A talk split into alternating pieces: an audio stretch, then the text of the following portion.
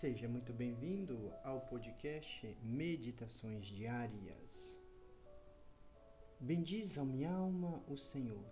Não se esqueça de nenhum de teus benefícios. É o Salmo 103, o versículo 2 da liturgia deste domingo. No centro da liturgia deste domingo está, por assim dizer, o convite à conversão. De início, vem a narração da vocação de Moisés, primeira leitura, como guia de seu povo, para organizar-lhe a saída do Egito. Dá-se o fato por meio de uma teofania, ou seja, uma manifestação, manifestação de Deus, presente na sarça ardente.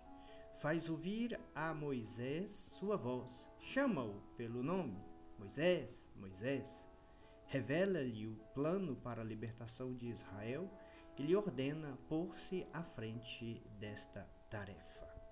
Começa assim a marcha dos hebreus através do deserto, cuja finalidade não é só libertá-lo da dominação estrangeira, mas também, e com maior profundeza, separá-lo do contato com os idólatras, purificar-lhe os costumes desprendê-los dos bens terrenos para conduzi-lo à mais pura religião, à mais íntima comunicação com Deus.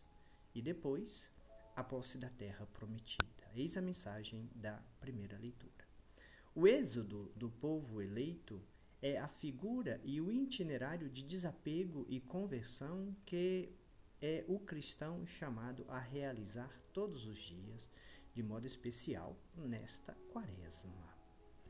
Ao mesmo tempo, a vida deste povo, que passou 40 anos no deserto, sem jamais se decidir a total fidelidade a Deus, que o favoreceu tanto.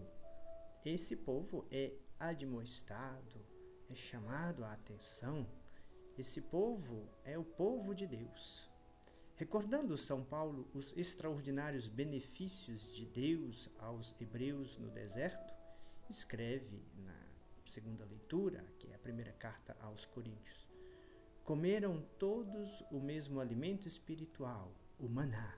Beberam todos a mesma bebida espiritual, a água brotada prodigiosamente da rocha.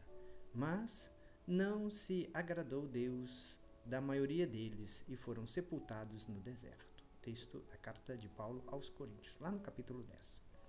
Tal foi o triste epílogo de uma história de infidelidade e de prevaricações.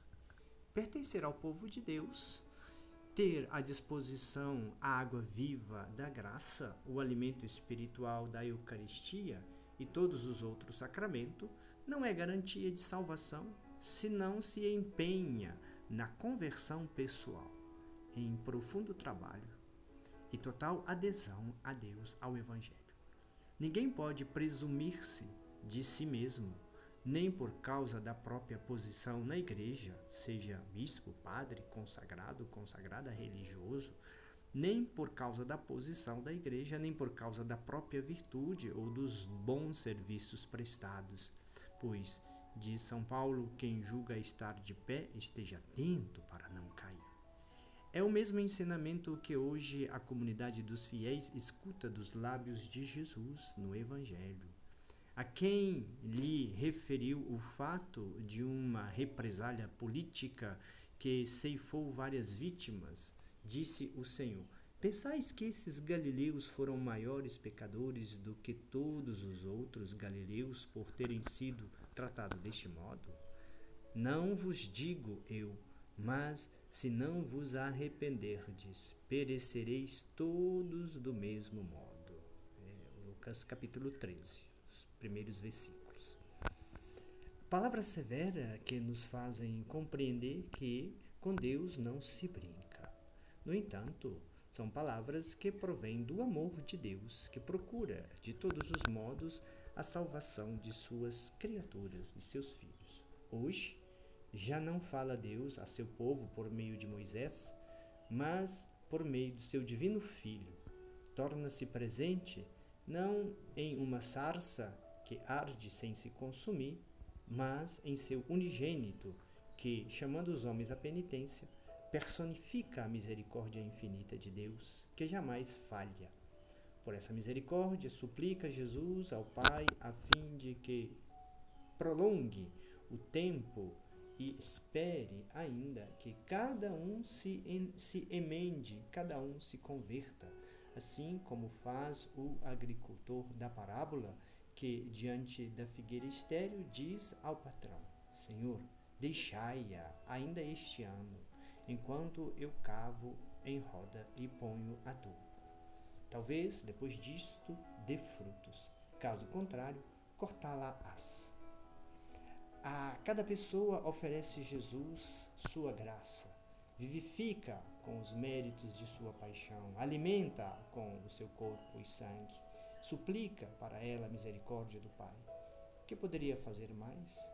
Cabe ao homem não abusar de tantos benefícios, mas deles se servir sempre melhor, a fim de dar frutos de autêntica vida cristã. Como diz o Salmo, Bendiz a minha alma ao Senhor. Jamais te esqueça de todos os teus benefícios.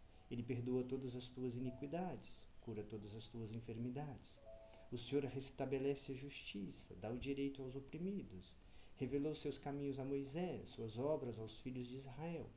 O Senhor é compassivo, é misericordioso, longâmine, cheio de clemência. Porque tanto os céus distam da terra, porquanto sua misericórdia é grande para quem o tem. Voltai-vos para mim, diz o Senhor, e livrai minha alma. Senhor, ajudai-nos. Livrai minha alma que está como que ligada às perplexidades deste século e traspassada pelos espinhos dos dilacerantes desejos no mesmo momento em que se converte. Curai-me, Senhor, portanto, não pelos meus méritos, mas por vossa misericórdia, disse Santo Agostinho, fazendo o comentário do Salmo. O Senhor esteja convosco, Ele está no meio de nós. Senhor Deus Todo-Poderoso, te conceda a graça de um santo domingo. Em nome do Pai, do Filho e do Espírito Santo. Amém.